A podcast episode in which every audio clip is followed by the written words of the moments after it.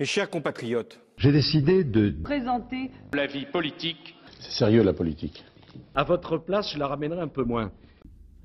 Bonjour, bienvenue dans l'émission de sciences politiques des élèves du lycée Berthelot de Questembert. Aujourd'hui, nous allons nous poser la question a-t-on tendance à voter comme ses parents?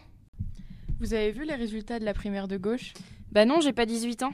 Oui, j'ai vu, on en a parlé avec mes parents. Tu ne parles jamais politique avec tes parents? T'es tellement influençable que tu votes comme tes parents? C'est pas être influençable, c'est l'éducation que tu as reçue. Oui, elle a raison. Ta façon de voter se fait en deux phases. D'abord, l'enfance et l'adolescence, qui correspondent à la socialisation primaire, qui permet de former la culture politique. Mais c'est quoi la culture politique? En plus, c'est n'importe quoi ce que vous dites. Quand on est enfant, on s'intéresse pas à la politique. Mais si, selon la sociologue Annick Percheron, on choisit son camp, droite ou gauche, avant l'âge de 10 ans, grâce aux normes et aux valeurs que nos parents nous ont inculquées. Mais ensuite, à l'âge adulte, ta culture politique est affinée selon tes études, ton travail, les médias, tes fréquentations. C'est la socialisation secondaire. Mais qui nous transmet les normes et les valeurs durant notre enfance? Principalement la famille. Par exemple, si nos parents sont de gauche, ils vont plus accentuer sur la valeur du partage, alors qu'à droite, ils vont accentuer sur la valeur du mérite.